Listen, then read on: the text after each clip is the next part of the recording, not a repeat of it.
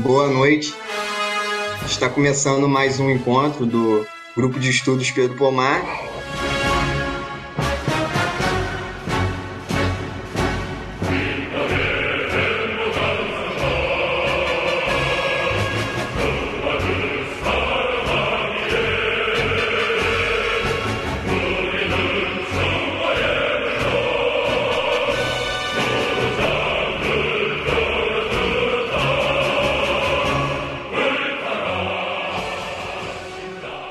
Ocasião de hoje, a gente tem a honra de receber os camaradas Gabriel Martinez é, e Lucas Rubio, respectivamente do Centro de Estudos da Ideia Jute e Centro de Estudos da Política Songun, para estar tá continuando o debate prévio que fizemos sobre a Coreia.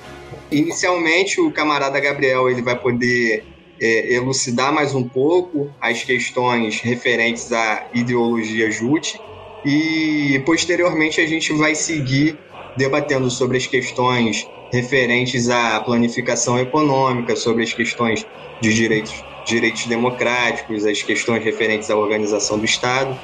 Inicialmente agradeço mais uma vez a participação dos camaradas e já abro aí para o camarada Gabriel poder estar tá comentando. É, bom, primeiramente gostaria de agradecer novamente aos camaradas por, por receber a gente, né? Gente poder falar sobre esse tema da ideia Jush.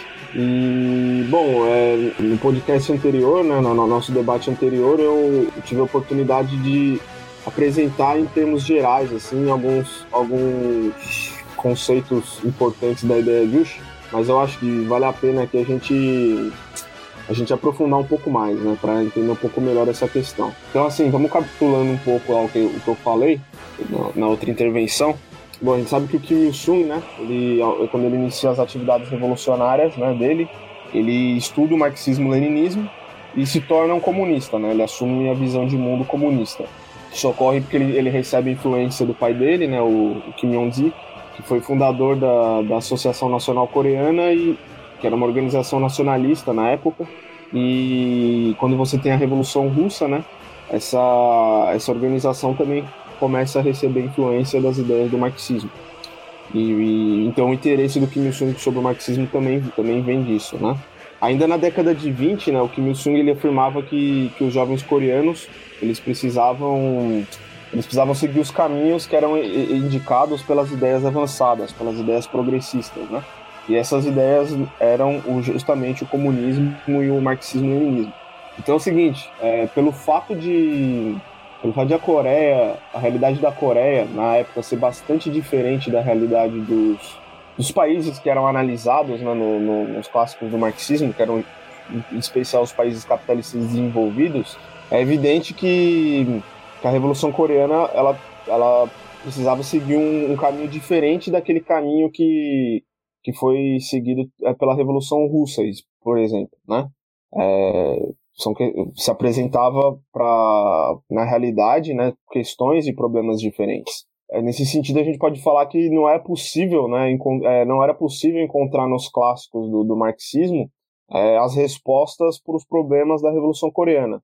Né? Então, por isso que o, o Kim Jong-il, né, no, no, no Sobre a Ideia Juche, ele vai falar que o Kim Il-sung ele não se limita a ficar confinado na aplicação do marxismo-leninismo à realidade coreana, mas sim tenta, é, mas ele, ele tenta desenvolver né, o, suas concepções, sistematizar novas concepções, novo ponto de vista a partir de um ponto de vista próprio, né? Então, assim, às vezes as pessoas elas torcem um pouco o nariz quando, quando elas se deparam com essas afirmações, né? Porque algumas pessoas entendem que ao afirmar isso, os coreanos estariam afirmando que o, mar, o marxismo-leninismo teria uma validade, né? Não poderia ser aplicado à, à realidade coreana. Isso ocorre, né? Pelo fato de que a gente, que a gente convencionou chamar, né, o que a gente chama de marxismo-leninismo, na verdade é o socialismo científico, né? É, o marxismo-leninismo também é um, é um, termo que o movimento comunista convencionou chamar todo, todo o socialismo científico. Então, existe muito essa, essa confusão por causa disso, né? Só que, assim, seria simplista se a gente, se a gente considerasse o socialismo científico apenas dois momentos do desenvolvimento da, da concepção do socialismo científico, né? Que é justamente aquele momento que viveu Marx e depois o Lenin, né? Então, os, os coreanos, eles justamente, eles, eles, eles, eles tentam interpretar a questão do marxismo-leninismo dentro desse, dentro desse escopo, né? Por exemplo, a gente vê muita gente fazendo, fazendo várias afirmações, né? Desenvolvendo teorias, ideias. Se a gente for ver, nunca foi afirmada é, pelo Marx, pelo Engels, pelo Lenin, né? É, mas mesmo assim, se chamam, se, conven, se convencionou chamar também essas ideias de marxismo-leninismo sem entrando no mérito da, da do caráter dessas ideias, né? A diferença, é, se a gente compara com os coreanos, é que eles não denominam as contribuições teóricas que eles, que eles desenvolveram como marxismo-leninismo. Por isso, por isso que eles convencionaram chamar a ideologia deles como uma ideologia nova, original, né? Só que ela também se insere dentro desse campo do socialismo científico, né? Ou seja, ela compartilha com, com o marxismo-leninismo o, o caráter de classe, né? E a missão histórica. Ou seja, e, ou seja elas são duas teorias, né? O marxismo-leninismo e a ideia, e ideia Dush são duas teorias do socialismo científico, só que em momentos diferentes da, da luta revolucionária. Né? Então tem até uma afirmação do, do Kim Jong-il, né?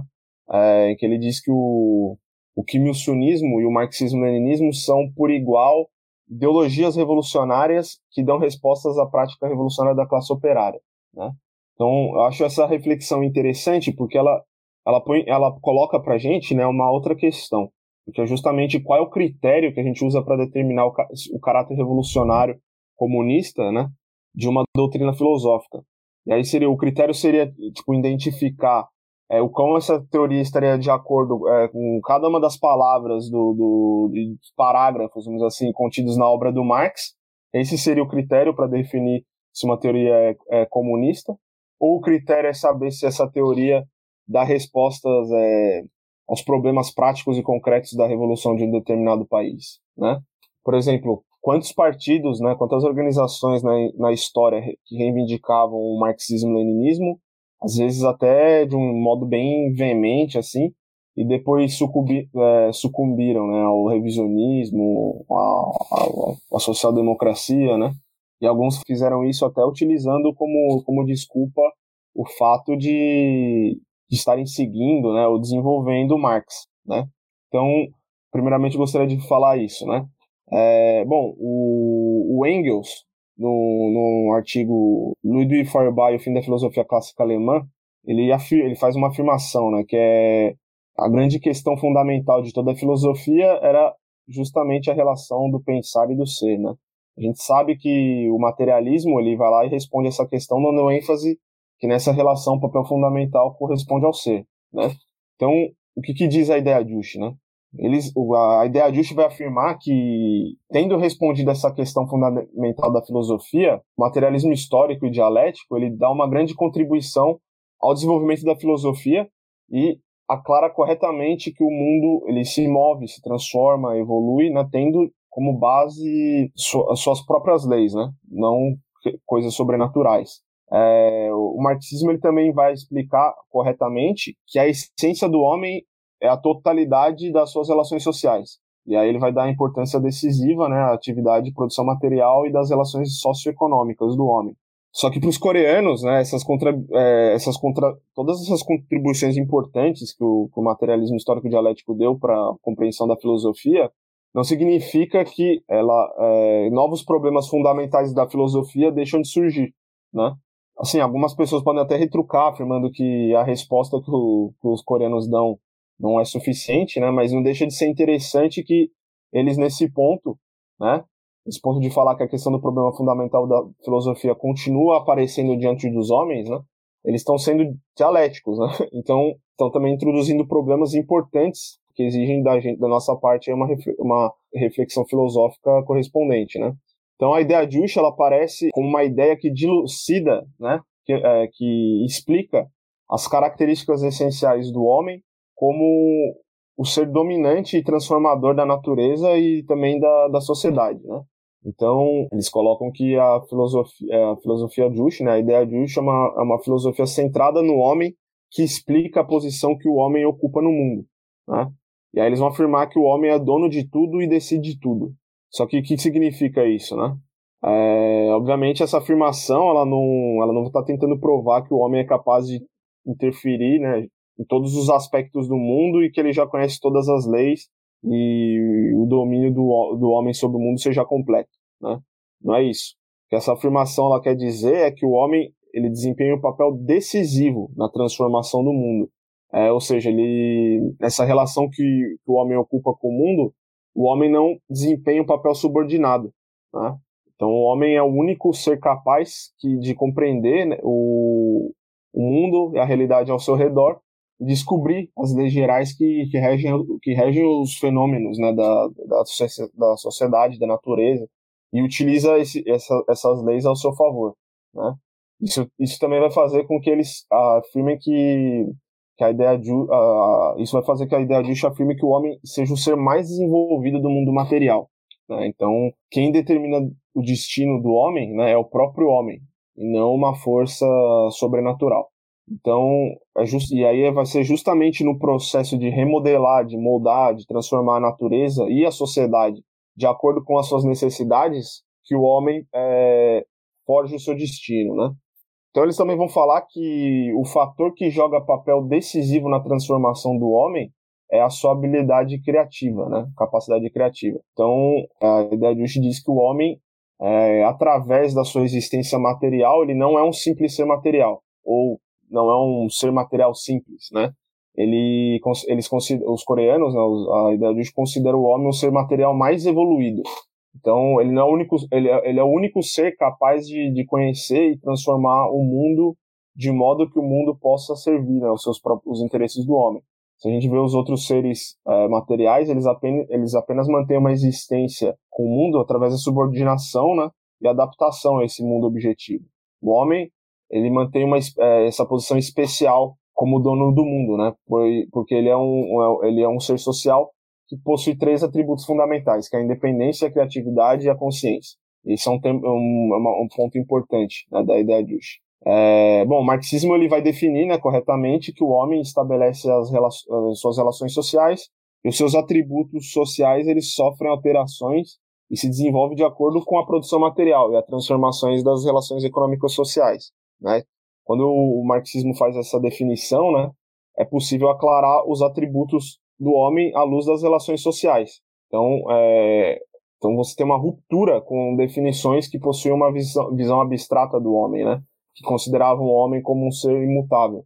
Só que a ideia de ao reconhecer esses princípios do marxismo, ela não nega que o homem também possua atributos inerentes, né? Só que esses atributos inerentes do, do homem, eles são atributos que ele possui enquanto um ser social. Então não são atributos assim que caem do céu, né, ou atributos naturais dados pela natureza. Não, são atributos que surgem e se desenvolvem pelo fato do homem ser um ser social. Então, mas mesmo que o homem ele se transforma constantemente, né, sendo um ser social, ele possui esses atributos, né, que a criatividade, a independência e a consciência, que permitem que ele viva e se desenvolva como mestre, né, como dono do mundo, melhor dizendo, e também do seu próprio destino, né? Então, é, isso é uma coisa importante da ideia de Ush, né? Só que assim, o homem, ele, o, o, se a gente imaginar um homem fora da sociedade, ele não pode desenvolver esse, esses tipos de atributos, né? Por isso que é é são atributos do homem enquanto ser social. Então assim, foi e quem falou isso, né? Quem afirmou dessa maneira pela primeira vez foi a ideia de Ush, né? Então assim, a gente sabendo que a independência, a criatividade, a consciência são esses atributos do homem enquanto ser social e destacando que a gente tem que destacar que eles se formam socialmente historicamente, né? E se desenvolvem também na medida que, que a sociedade progride, né? Então, o homem possui essa, essa habilidade criativa de transformar, é, mudar e desenvolver o mundo incessantemente, né? E ele faz isso, né? E ao fazer isso, ele desenvolve esses atributos da independência, da criatividade e consciência. Aí para ir já ir finalizando aí a minha, minha acho que já estou me alargando muito, né? A independência seria justamente esse, esse atributo do homem, né, que lida com essa questão do homem desejar viver e se desenvolver de uma maneira independente como, como dono do mundo, do seu próprio destino, né? Então assim, o homem, ele ele deseja se livrar de todos os empecilhos da natureza, né? Ele ele se opõe à, à subjugação social em todas as suas formas, né? E coloca tudo ao seu serviço. Isso não significa dizer que em todas as sociedades o homem pode exercer plenamente o seu atributo de independência, né? Se a gente for ver as sociedades que são baseadas na exploração do homem pelo homem, essas sociedades impõem severas limitações aos desejos né, é, do homem de livrar é, de, de manifestar essa, essa independência, né? Porém, a gente não pode negar que cada etapa do desenvolvimento histórico-social é, representou um passo em frente da humanidade na realização de, desse atributo, né? dessa, dessa independência. A criatividade ela, ela, ela é caracterizada pelo fato de o, de o homem modificar o seu próprio destino, né? propositadamente, ou seja, com uma finalidade e de maneira consciente. Né? Esse atributo ele vai garantir que o homem transforma a natureza e a sociedade de um modo que seja benéfico para si próprio. Né? É, e aí, nesse processo, ele vai mudando aquilo que é, o, que é velho e construindo novo. Né? Então, assim, se a independência encontra a sua expressão máxima no papel que o, que o homem exerce, no, no papel de dono, de dono do mundo que o homem vai exercer, a criatividade se expressa é, no papel do homem em transformar o mundo. Né? E aí, finalizando, a consciência é aquele atributo do homem, né, do homem social, que determina o comportamento e o entendimento do mundo, né? É, quando ele transforma o mundo e transforma a si mesmo. Então é assim, a partir da consciência que o homem ele vai compreender o mundo, as leis gerais do, do desenvolvimento do mundo, né? E aí vai mudar a natureza e a sociedade de acordo com, com as suas necessidades. E é justamente também através da consciência que o homem vai conseguir garantir é, sua independência e sua criatividade. Se a gente for analisar, né, é, esses três conceitos, a gente pode é, fazer uma reflexão aqui que vai tomar um tempo muito maior, né? Mas no momento inicial, assim, eu acho que era isso que eu gostaria de, de, de enfatizar mais, né? Que eu acho que ficou faltando na outra intervenção que eu fiz. É isso. E justamente nesse processo de busca por independência nacional vem a questão da planificação econômica e daí a gente gostaria que vocês fizessem um balanço e um apanhado de como foi os avanços dessa planificação durante a Revolução Coreana e até hoje, assim, principalmente naquele período de 1990 ali com, com os embargos em peso e tal. É, hoje a economia norte-coreana é um dos pontos mais polêmicos, às vezes, quando você vai falar de Coreia Popular. Muitas pessoas, a mídia, a opinião generalizada gosta de sempre frisar aquele velho chavão de que a economia uh, coreana está falida, né? de que é uma economia que não funciona, de que uh, tudo lá por dentro está prestes a desabar. Sempre essa sensação de fim do mundo de que economia não vai muito bem. A gente tem que entender que a economia norte-coreana funciona totalmente diferente da economia do mundo capitalista, do mundo ocidental. É, tem uma outra lógica de funcionamento. Vale a pena a gente fazer um pequeno apanhado, como o camarada disse, da história da economia coreana, assim por cima, é, entender como é que se deu isso. A Coreia em si, antes da invasão japonesa, né, ali no final do século XIX, entrada do século XX, era uma nação ainda feudal. As relações sociais e econômicas também eram relações feudais. Você tinha é, uma economia agrária, onde nós tínhamos os donos de terra, né, os terratenentes, é, e os camponeses, os servos, que serviam a essas pessoas que possuíam a terra, né, o meio de produção terra. A colonização japonesa iniciada em 1910, e aí é um ponto até um pouco controverso às vezes, mas essa colonização japonesa ela vai é, entrar na Coreia e vai dividir a Coreia nas zonas econômicas, né, de exploração econômica que fossem mais interessantes. O norte da Península Coreana, que hoje vai ser a tal da República Popular Democrática da Coreia, né, era uma região, ainda é uma região muito rica em minério. Então você tinha uma rica é, reserva mineral nesta parte do país, também muita floresta, era uma zona de floresta muito densa, e os japoneses vão montar uma infraestrutura no norte do país baseado nesse tipo de exploração da terra. Ao sul, você tinha terras mais favoráveis à agricultura, terras mais uh, com planos, né? Você tinha planos geográficos, mais favorito, era um lugar favorito para desenvolvimento econômico de agricultura é, e também algumas outras atividades industriais. Então, os japoneses vão picotar a Coreia ali, nesse momento de colonização, que durou 35 anos, nesses aspectos.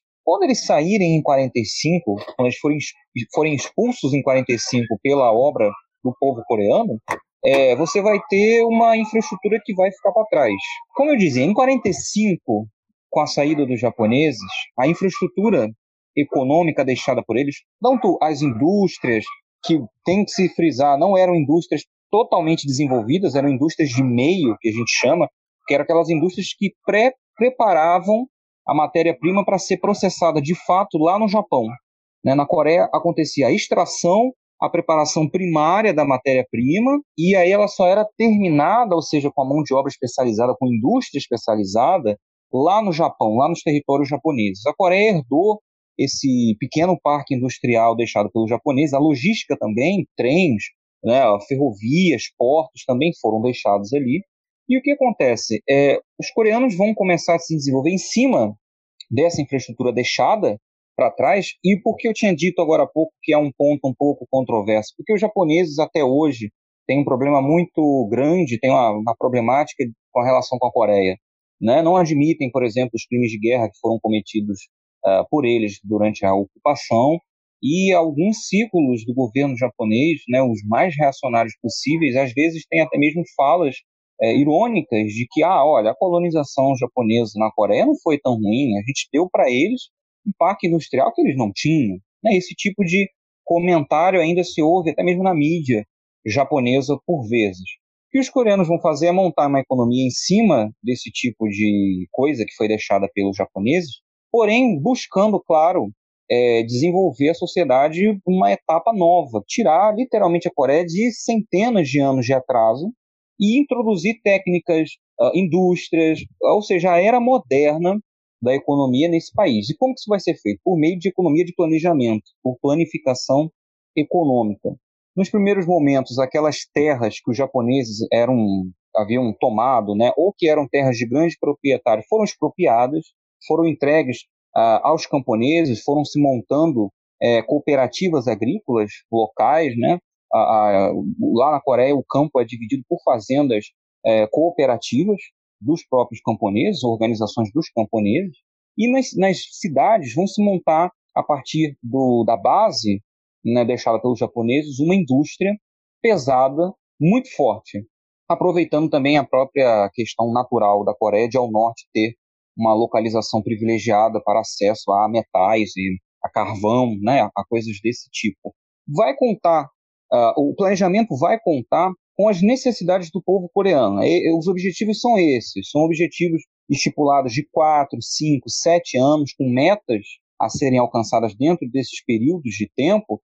Isso, esses planos vão ser estabelecidos logo após a libertação do país em 45. Uma indústria que vai contar com participação, com colaboração técnica da União Soviética, que já havia desenvolvido a sua indústria uh, muito bem nos anos 20 e 30, também da China, vai contar com, com apoio logístico da China, principalmente lá na década de 50, né, depois da vitória da Revolução, vai ser o momento que a China vai entrar é, nessa jogada. Quando a guerra, em 1950, a guerra da Coreia, é, estourar, em 50 na Península Coreana, essa, toda essa economia que foi colocada em prática ali, né, toda uma destruição de um velho ideal feudal muito antigo, muito rudimentar, criação de fazendas coletivas, a mecanização do campo também tem que ser citada, e a criação daquelas indústrias pesadas. É, tudo aquilo ali que foi feito nesses cinco anos de intervalo entre 45 e 50 vai ser posto à prova máxima por conta da situação de guerra, óbvio. Então toda a produção coreana, toda a planificação econômica coreana vai se voltar para a produção de guerra. Você vai ter, é, como acho que a gente já até mencionou, com a destruição total da superfície do país, né, pelos bombardeios dos Estados Unidos, é, que lideravam as tropas da ONU lá na Coreia, a gente vai ter uma criação de indústrias subterrâneas. Os coreanos vão construir em túneis, em vários lugares, dentro de montanhas, eles vão construir fábricas para munir o seu exército popular de armamentos é, possíveis, todos os tipos de armamentos possíveis, é, tanques, metralhadoras, fuzis, é, munições, aviões, tudo que fosse possível para que se vencesse os Estados Unidos na guerra. E é o, o 1953 é o que se alcança, né? Quando a gente fala em julho de 53 com a assinatura do armistício. O pós-guerra vai ser um novo desafio econômico para a Coreia, e vai novamente pôr à, prova a real prática da planificação econômica, porque o país havia sido completamente destruído. Então você tem um movimento de reconstrução do pós-guerra. Todas aquelas fábricas que haviam sido realocadas embaixo da terra vão levantar, ou seja, vão voltar para a superfície. E um país que foi completamente arrasado, teve suas cidades destruídas, teve seu parque industrial destruído, todas as ferrovias, estradas, uh, usinas de energia elétrica completamente devastadas, vai se reconstruir. Esse, esse momento de reconstrução vai ser chamado Movimento Cholima, vai ser lançado pelo presidente Kim Il-sung, pelo governo é, central da Coreia, esse chamado Plano Cholima, que era um plano de reconstrução econômica do país que vai ter resultados impressionantes. Que a guerra acaba em 53. Só que em 1960, ou seja, apenas sete anos depois do fim da guerra, os planos é, de metas já haviam sido alcançados para a reconstrução do país. Ali em 60, 61, inclusive é a data que Che Guevara vai visitar a Coreia e vai é, comentar nos seus escritos de volta né, como ficou impressionado de ver locais que haviam sido aniquilados durante a guerra e ele não conseguia ver o que, que tinha acontecido durante a guerra ali, porque os coreanos haviam edificado cidades em cima, fábricas em cima, com níveis de produção muito altos. E essa reconstrução, óbvio, tem um caráter é, quase que civilizatório. Você vai reconstruir casas para as pessoas, edifícios públicos, universidades, uh, institutos de pesquisa, fábricas, estradas, ferrovias. Imagine o grande esforço humano que você precisou nesses sete anos, de 53 a 60, para reconstruir o país. Nesse momento de reconstrução, aí sim a República Popular da China é uma importante aliada, a União Soviética também, e todos aqueles países nascidos ali, aquelas repúblicas populares nascidas após a Segunda Guerra Mundial na Europa Oriental, né, a Alemanha, é, a República Democrática Alemã, Polônia, Tchecoslováquia, Iugoslávia, tantos outros países, é, numa, falando aqui de uma maneira mais externa, né, vão ser grandes parceiros econômicos da Coreia. A economia norte-coreana nos anos 60, 70 e início dos anos 80 era uma economia muito boa. A produção industrial era altíssima e a produção agrícola também era altíssima. Tem uns números fantásticos no livro do professor Paulo Vicentini, na Revolução Coreana, daquela conhecida é, coleção lá da, é, da Unesp, né? da, que, as revoluções do século XX, e lá eles citam os números de crescimento industrial e também agrícola impressionantes. A Coreia do Norte, a Coreia Socialista, vai se transformar num dos maiores produtores mundiais de grãos, por exemplo. É, havia muita exportação e importação, ou seja, um diálogo econômico com outros países do mundo, no caso os países do bloco socialista, e a Coreia soube aproveitar muito bem isso. Ela conseguiu comprar da Alemanha Oriental vagões de trem, mas aprendendo a como produzir vagões de trem. Ela comprou da Polônia televisores, peças de computador também aprendendo como produzir televisores, peças de computador, no seu próprio parque industrial. Começou a diversificar muito a partir desse, dessa interação internacional o seu parque econômico. Isso vai ser terrivelmente importante, porque nos anos, já na meados dos anos 80, início dos anos 90, a economia norte-coreana que vinha em níveis muito bons de crescimento é, anuais, né, inclusive sendo muito mais rica do que a vizinha Coreia do Sul, uma coisa que pouca gente fala, mas eu acho que é um ponto que a gente vai abordar um pouco melhor adiante. Como a Coreia do Sul viveu décadas de ditadura militar ferrenha, de uma economia completamente estagnada, né, congelada, pobreza generalizada. Nesse mesmo período, era muito claro quando você via, se você pudesse ver de cima a Península Coreana, como o norte era muito mais rico, do que a Coreia do Sul. Só que essa, é, esse ritmo foi perdendo fôlego nos anos 80 e na entrada dos anos 90, meio que acompanhando uma tendência de todo o bloco socialista e foi completamente agravada a situação econômica coreana, que mesmo no perder fôlego era muito boa, mas ela foi completamente é, arrasada, porque quando cai a União Soviética e caem os países do leste europeu, você perde totalmente, a Coreia vai perder totalmente seus parceiros econômicos internacionais. Né? É um país pequeno, com recursos naturais limitados, não, não, não, não produzia na época absolutamente tudo que precisava para viver. Então imagina como é que você cortar do dia para a noite né, é, a gente não tem muita noção, nós jovens, o que, que é um país desaparecer. Porque era isso que se vivia em 89, 90, 91, 92. Os países desapareciam. Né? A Alemanha Oriental desapareceu do mapa. A Iugoslávia desapareceu. Hoje nós não temos é, essa noção de ligar a TV e descobrir que um país sumiu, que ele não existe mais, que aquele governo não existe mais. Né? Tudo isso, esse sumiço de países, foi muito ruim para a economia coreana. Não só a perda de interação com outros países, que é óbvio, é vital para todos os países, todas as nações do mundo interagem com as outras, né? trocas comerciais acontecem, como é importante dizer, nos anos 90, os Estados Unidos delimitaram, desenharam, planejaram, tinham como objetivo a destruição completa da República Popular Democrática da Coreia de dentro para fora e de fora para dentro. As duas possibilidades foram postas na mesa, porque era uma experiência socialista que não seguiu os ritmos políticos da, do, do restante dos outros países, como a União Soviética e o leste europeu. Não havia sinais de transição política reformista, de abertura, de perestroika, de glasnost dentro da República Popular Democrática da Coreia. Isso não era enxergado. Via-se que esse sistema, uh, esse governo popular, tinha amplo, tinha a, a participação ampla das camadas populares. Né? O partido governante, a, o estilo econômico mantinha-se coerente décadas depois. Então não era possível investir numa espécie como Gorbachev dentro da República Popular Democrática da Coreia. Então, qual era o objetivo? Qual era então o caminho a ser seguido, partindo da visão dos Estados Unidos, para destruir essa experiência socialista que de todas, né, é, é, tinha uma importância ali grande, regional e também moral. Se vencer a Coreia Socialista era uma obrigação moral, ainda é, né, por causa do orgulho que os Estados Unidos têm, que foram feridos pelos norte-coreanos na guerra de 50, 53, uh, e que ainda é, é, um orgulho ferido diariamente, porque a existência da República Popular Democrática da Coreia fere o orgulho dos Estados Unidos, fere os objetivos daquele país para aquela região. Então, o que, que eles fizeram?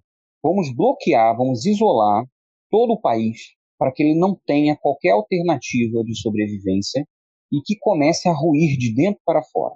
De fora para dentro, vamos cercar também militarmente, posicionando homens, tropas, é, equipamentos de todos os tipos possíveis nos vizinhos, ou seja, a Coreia do Sul e o Japão, para uma investida militar contra a Coreia Socialista.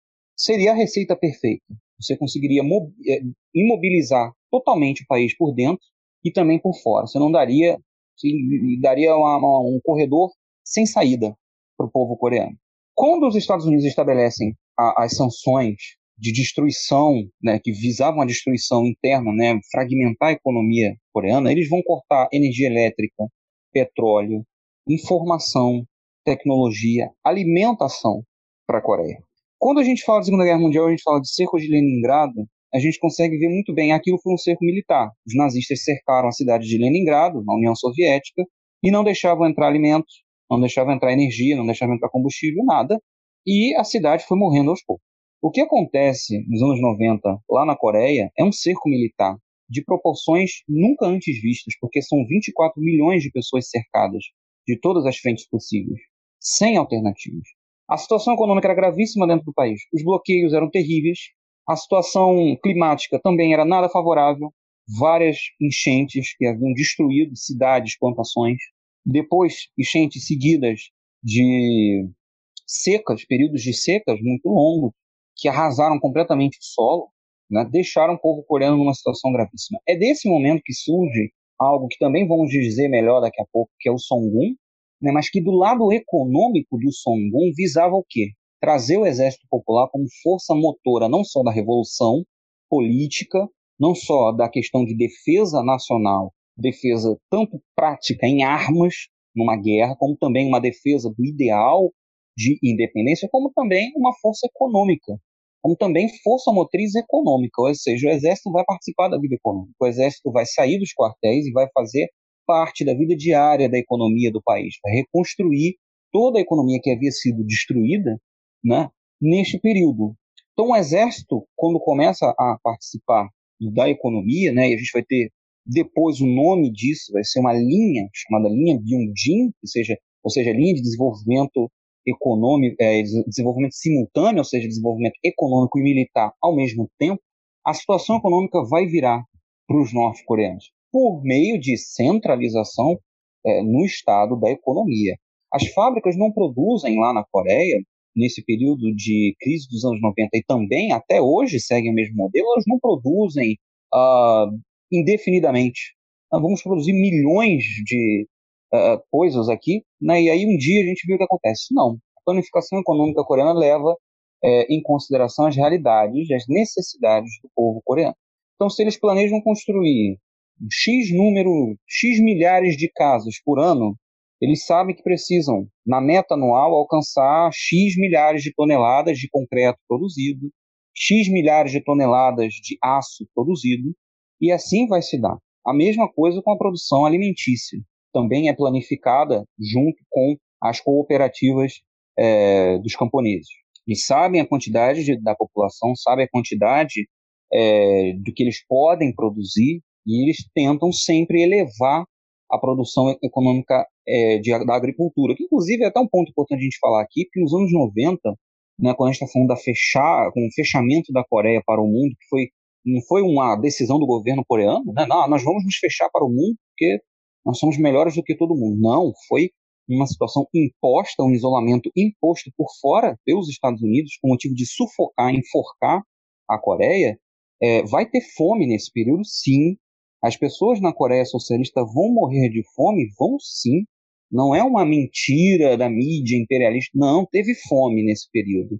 Mentira é da mídia imperialista quando a gente começa a ouvir por aí que os norte-coreanos são famintos até hoje, de que o governo coreano tentou fazer política por meio da fome, assim como Stalin também tentou lá no Holodomor, na Ucrânia. Nada disso, isso é baboseira. Os coreanos passaram por fome nos anos 90 por conta, da, claro, de uma queda terrível da produção agrícola que está sendo recuperada ano após ano.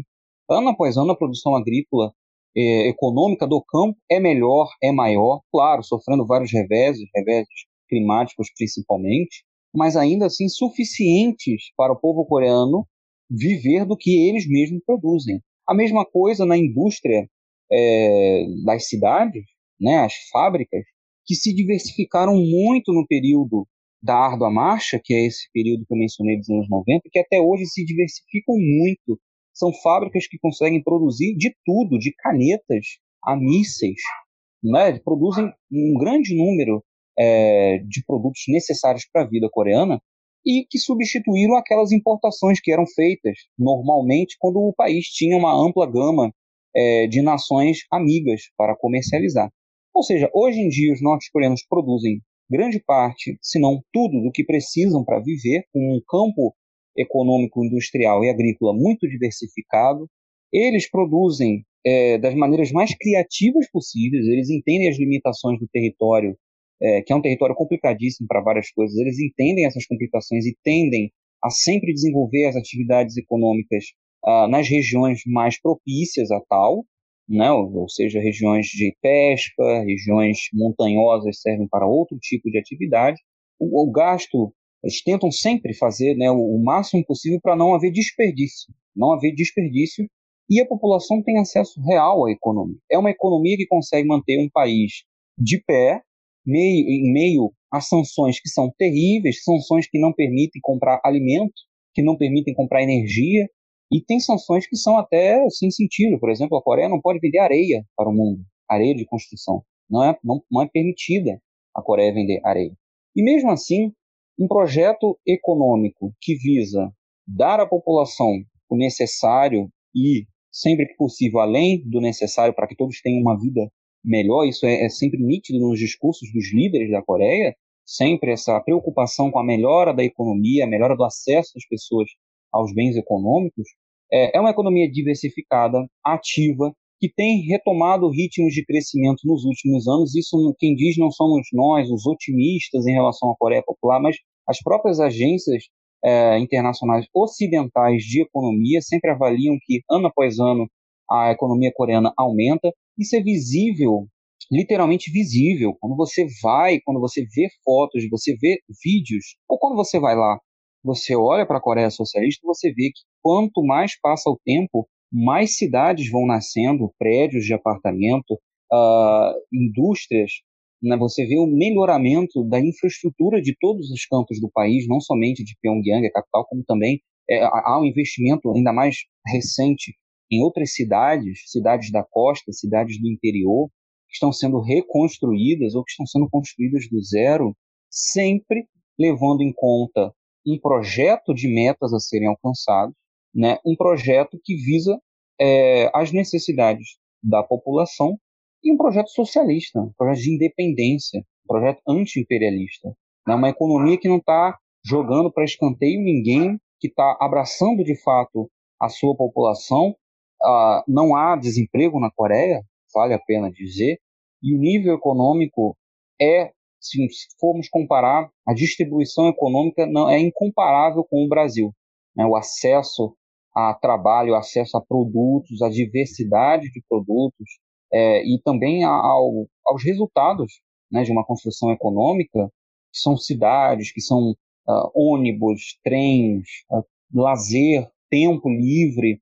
Esse acesso na Coreia Socialista é infinitamente superior a de qualquer outro país capitalista, com certeza.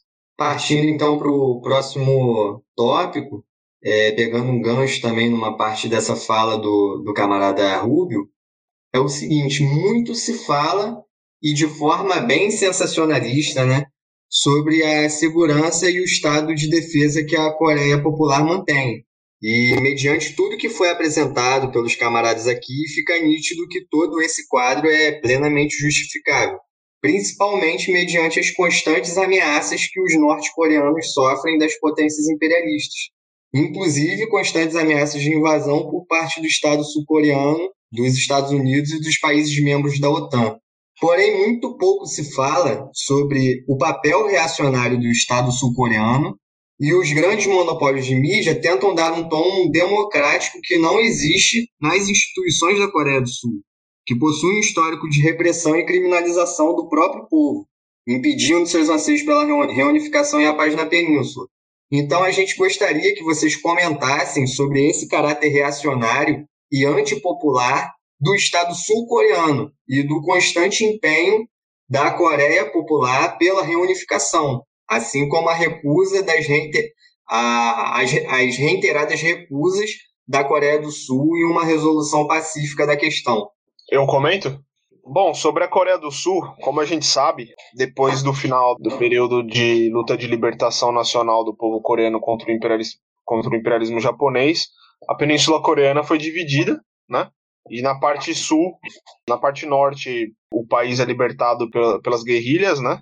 E com a ajuda da União Soviética, e no sul você tem a ocupação militar dos Estados Unidos. Né? Os Estados Unidos ele vai estabelecer na Coreia do Sul, desde o começo, primeiro uma administração militar, sob controle direto do, do, do, do governo norte-americano, né, do exército, mais propriamente dito, e depois vai tratar de estabelecer ali um, um regime fantoche, né, colocando no governo uma liderança, um líder chamado Sigman Hee, que era um, um coreano que morava nos Estados Unidos, né? E desde então o governo sul, o, o Estado sul-coreano tem como um dos seus pilares, né, de sustentação o anticomunismo, né? Formado justamente dentro de uma lógica já de Guerra Fria. Então a gente, a gente, se a gente for analisar a história da Coreia do Sul, né, a gente vê que desde o começo, desde quando se criou nessa né, situação de divisão do país, os Estados Unidos e as classes reacionárias da Coreia do Sul sempre se esforçaram no sentido de reprimir brutalmente a atividade das organizações revolucionárias, né? as organizações socialistas, comunistas. Então a repressão já desde esse momento foi muito, muito intensa. Né? Em, tem uma, é, quando o, o governo sul-coreano anunciou que ia realizar eleições em separado, isso em 40 e 48, o povo sul-coreano se levantou em um protesto contra essa decisão. Em especial a ilha de o povo da ilha de Jeju, que é uma ilha que fica ao sul da, da Coreia do Sul, né? Tipo, é uma ilha separada, ela não fica no na parte continental, né, da, da Península Coreana, é uma ilha. E o povo dessa ilha, ele tem, eles têm meio que uma cultura própria, né, tradições próprias, e eles, mas só que, obviamente, são coreanos. E tinham esse sentimento de independência nacional muito desenvolvido. Quando o governo sul-coreano anuncia a realização dessas eleições separadas, o povo dessa ilha vai se ele vai organizar um levante que teve proporções gigantescas, né? Um levante inclusive organizado por, pelo, pelo Partido do Trabalho da Coreia, da Coreia do Sul, né? E esse levante ele é brutalmente reprimido. O, o, governo sul-coreano ele vai organizar, ele vai trazer, ele vai organizar uma rede, um, um, um grupo, melhor dizendo, um grupo de um grupo paramilitar de elementos que é, estavam fugindo do norte, né? Tipo, latifundiários, filhos de latifundiários, né? De capitalistas, de colaboradores pró-japoneses que estavam fugindo do norte eles vão ser organizados pelo, pelo exército, pelo governo sul-coreano, em uma organização para, paramilitar, né? a maior parte deles jovens, e eles vão enviar esse grupo para promover a repressão na ilha de Jeju. E foi um massacre gigantesco, né? Tanto que, por exemplo, na, no Japão, né?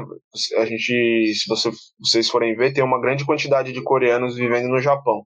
Por quê? Uma, uma das razões é pelo fato de que é, durante a ocupação japonesa na Coreia, muitos coreanos foram sequestrados, né, levados para o Japão para trabalhar como escravos. E um outro fato é justamente pessoas que tiveram que fugir da, da, da, da Coreia do Sul, especial nessa, nesse período aí de, de, de, que teve esse massacre, e tiveram que se é, exilar no Japão, né, fugir da, da Coreia do Sul para ir para o Japão. Isso, isso, isso é antes da Guerra da Coreia, né? Pra gente ter uma noção. Então, então, assim, desde aquela época, né, antes da Guerra da Coreia de 1950 a 1953. Então, ou seja, desde aquela época, o Estado sul-coreano se organiza né, em torno do, do anticomunismo, é, em torno do, das ideias anti-operárias, né, antipopulares. Na década de 70, já depois que o Henry cai, né, graças a, também a, a, a manifestações de massa, na década de 70, essa situação ditadura na Coreia do Sul vai se agravar ainda mais com a chegada do Park Chung-hee, né, no governo. É, o Park Chung-hee ele, ele impõe uma constituição nova, né, que já destrói ainda mais aquilo que já era bem precário, né, em termos de direitos democráticos, direitos do povo. E ele vai promover um massacre gigantesco, assim, contra, principalmente contra o movimento operário, né porque o Pak Chung-hee ele representa justamente esse período em que a Coreia, a Coreia do Sul, com a ajuda dos Estados Unidos e do Japão, começa a alavancar economicamente, né? Em certa medida. Foi nesse momento que as, os, os, grupos monopolistas sul-coreanos, né? Tipo, que são chamados de chaebols, né? por exemplo, a Samsung, né? empresas desse tipo, é, é justamente no, nessa época do Pak Chung-hee que que isso vai, vai começar, é, a economia sul-coreana vai tomando essa forma que a gente conhece atualmente. E, obviamente, que todo esse desenvolvimento, entre aspas, foi realizado né, é, na base da exploração brutal da, das massas populares sul-coreanas, né, de modo que já no final da década de 70, a sociedade sul-coreana estava é, em completa ebulição, né, so, ebulição social. O Pak Chung-hee ele, ele, ele, ele é morto, né? Ele é assassinado por um dos membros da por um membro da, da, da KITC, né? Ou KITC, desculpa, da, da KCIA, é, né? Que é a que é a agência de espionagem da Coreia do Sul. E um desses membros assass eh, vai assassinar o Pak Chung-hee, vai, vai deflagrar uma crise, uma crise política gigantesca né, na Coreia do Sul. E essa crise se resolve, entre aspas, né, com a chegada do, do Chodohan. É, o durante o governo do Chodohan, já na década de ocorre um outro massacre de proporções gigantescas, que é o massacre de Guanju. Né? O, a população de Guanju, né, especialmente os estudantes, eles começam, eles ocupam a universidade lá da cidade demandando justamente tipo, direitos democráticos, né? Uma série de pautas de caráter democrático e progressistas que o governo da Coreia do Sul, obviamente, não, não, não atendia. Né? E esse levante, ele, ele vai adquirindo tons radicalizados, né? principalmente no momento em que a classe operária se incorpora nesse levante. E, obviamente, também esse levante é brutalmente reprimido, é, com assessoria dos Estados Unidos. Com o fim da ditadura militar na Coreia do Sul, já, já no final da década de 80, década de 90, essa estrutura de espionagem e de repressão que tem como ideologia fundamental anticomunismo se preservou, ela não foi. Né? Mesmo, mesmo dentro de uma situação onde se estabeleceu um, regime democrático burguês, né? Essa, essa, esse aparato burocrático é, de espionagem continua mantendo toda a sua, sua, sua vitalidade, né? É, tanto que a, é, até hoje existe lei de segurança nacional.